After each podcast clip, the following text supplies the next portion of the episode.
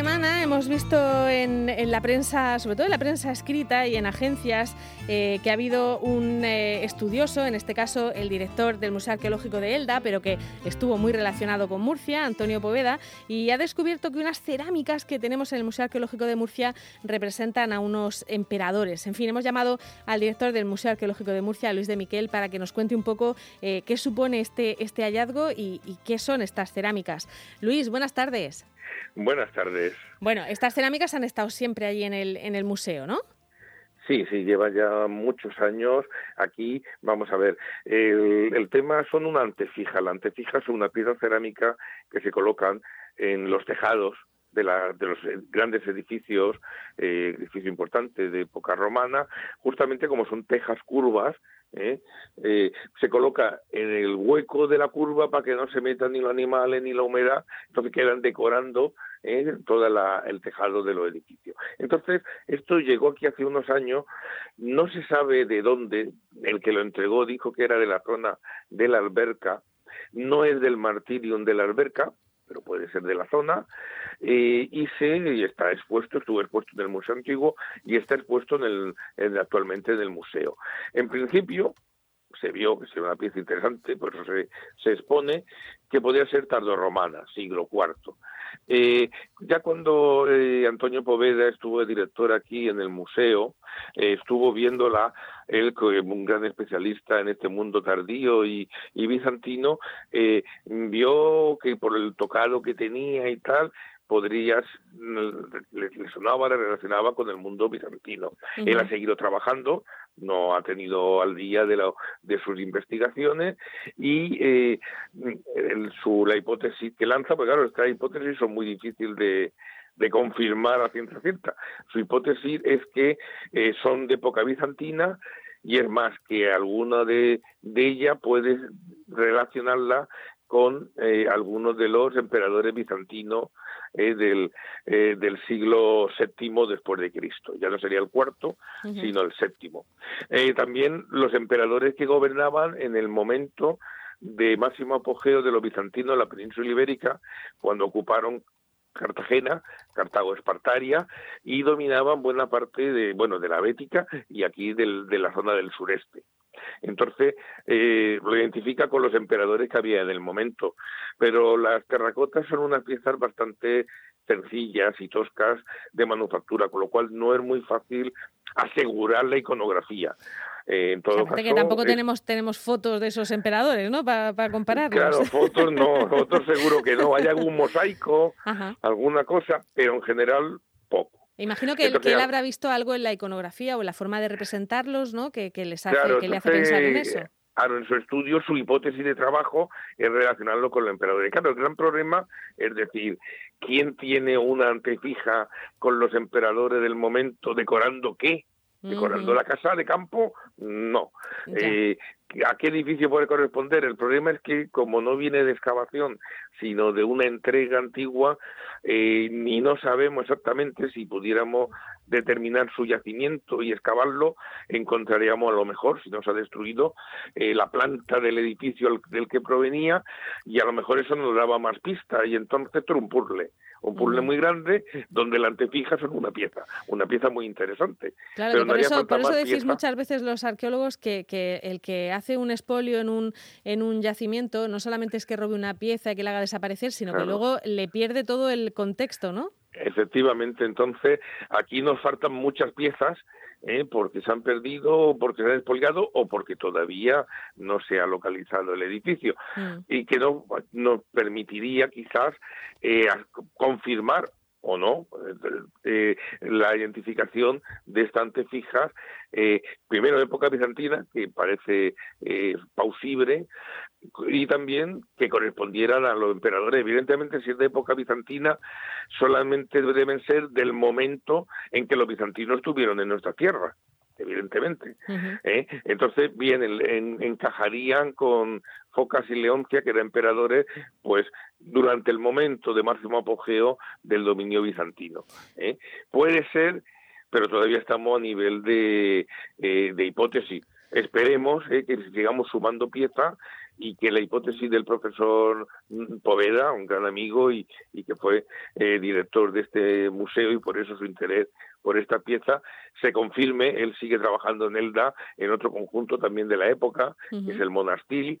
Entonces, fruto de su experiencia en este momento, pues esta hipótesis que lanza y que nosotros estaríamos encantados de que se confirmara. Pero la ciencia es así tenemos que ir dando paso poco a poco. Bueno, y, esto de que estuviera eh, vinculado con los bizantinos de, Cartagena, ¿es, es, ¿entra dentro de lo eh, imaginable que, los eh, ricos que estaban allí en Cartagena se hubieran hecho una casa en la alberca o un palacio o alguna cosa así? Vamos a ver, sí, bueno, los bizantinos están en Cartagena, eso corresponde a una fase en la que, bueno, si recordamos, el Imperio Romano se ha dividido en dos, Occidente y Oriente. Occidente se ha hundido, ha desaparecido, su provincia de Hispania ha sido ocupada por los visigodos, pero en Oriente sigue existiendo el Imperio Romano de Oriente, que es lo que llamamos ahora Bizancio, ¿no? Entonces, los bizantinos, o sea, los imperios romanos de Oriente intentan recuperar la provincia, mandan ejército y consiguen durante un tiempo no muy grande, medio siglo, reconquistar parte de la península, la, la Andalucía y el sureste, y establecerse aquí. En ese momento tendremos eh, vestigios, sobre todo en el sureste, en la en Cartago Nova, pero también por toda la zona de la región de Murcia. Es más, la vega de la, la sierra costera y la vega de Murcia será como la línea de frontera entre los dominios visigodos, por ejemplo, Vegastria en Tejín, claramente visigoda, y la Cartagena, la Cartago espartaria bizantina.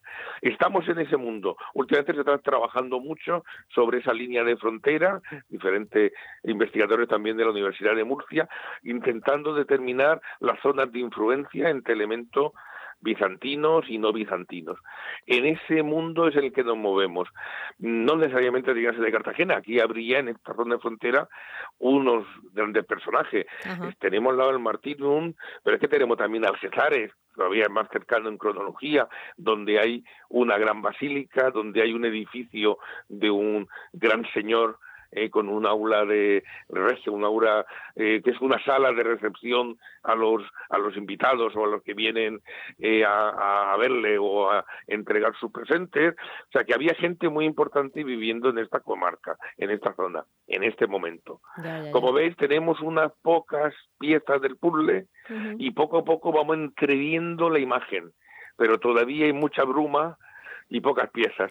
Por eso es muy importante sacar el máximo de jugo, en este caso estas modestas antefijas, que aunque en material no sea tan lujoso como otro, del punto de vista histórico se pueden ser una pista muy importante para, para entrever la realidad de la presencia bizantina en el sureste. son importantes por lo que, por lo que nos cuentan. Eh, no sé si esto en el museo supone que se cambiará alguna plaquita o que pondréis algún tipo de, de explicación sobre estas piezas añadidas.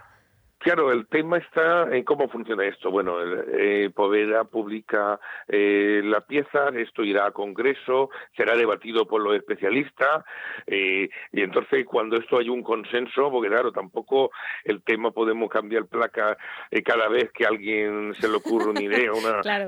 todo es fruto del Tienen que ser certezas, ¿no? más, certezas. Claro, un, poco mm. porque no podemos tampoco. Vamos a ver, me parece muy interesante la hipótesis de, de Antonio Poveda, que es un gran amigo mío eh, pero que eh, siempre aquí somos como muy cautos y al final eh, destacaremos el tema y bueno, sí, podría incluso, pues a lo mejor moverlo incluso de vitrina para situarlo en otro punto que quedara más cerca en vez de quedar más en el siglo IV, en el siglo VI, pero mm, vamos a esperar también que esto que se presenta en, en encuentros científicos sea avalado por la comunidad científica. Bueno, estas cosas siempre hacen que nos fijemos un poquito más en todas esas piezas que tiene el Museo Arqueológico de Murcia que merece la pena hacerle una visita, no, no una visita, sino una de vez en cuando, sobre todo ahora que estamos confinados perimetralmente y tenemos pocos sitios. No sé si estáis, hoy no, hoy es lunes, imagino que no, pero eh, ¿está abierto el museo? O, sí, el museo, eh, ¿sí? los museos regionales permanecen todavía abiertos, con lo cual se puede venir y ver esta antepija, están en la sala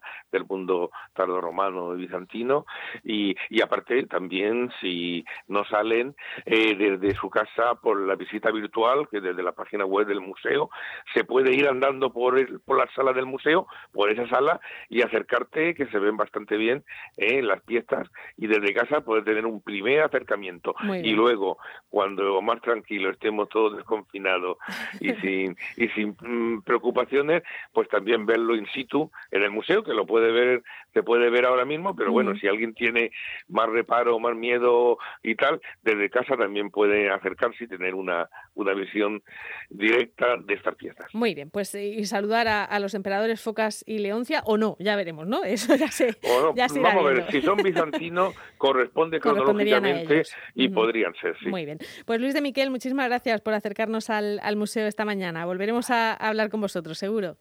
Gracias a vosotros. Hasta luego.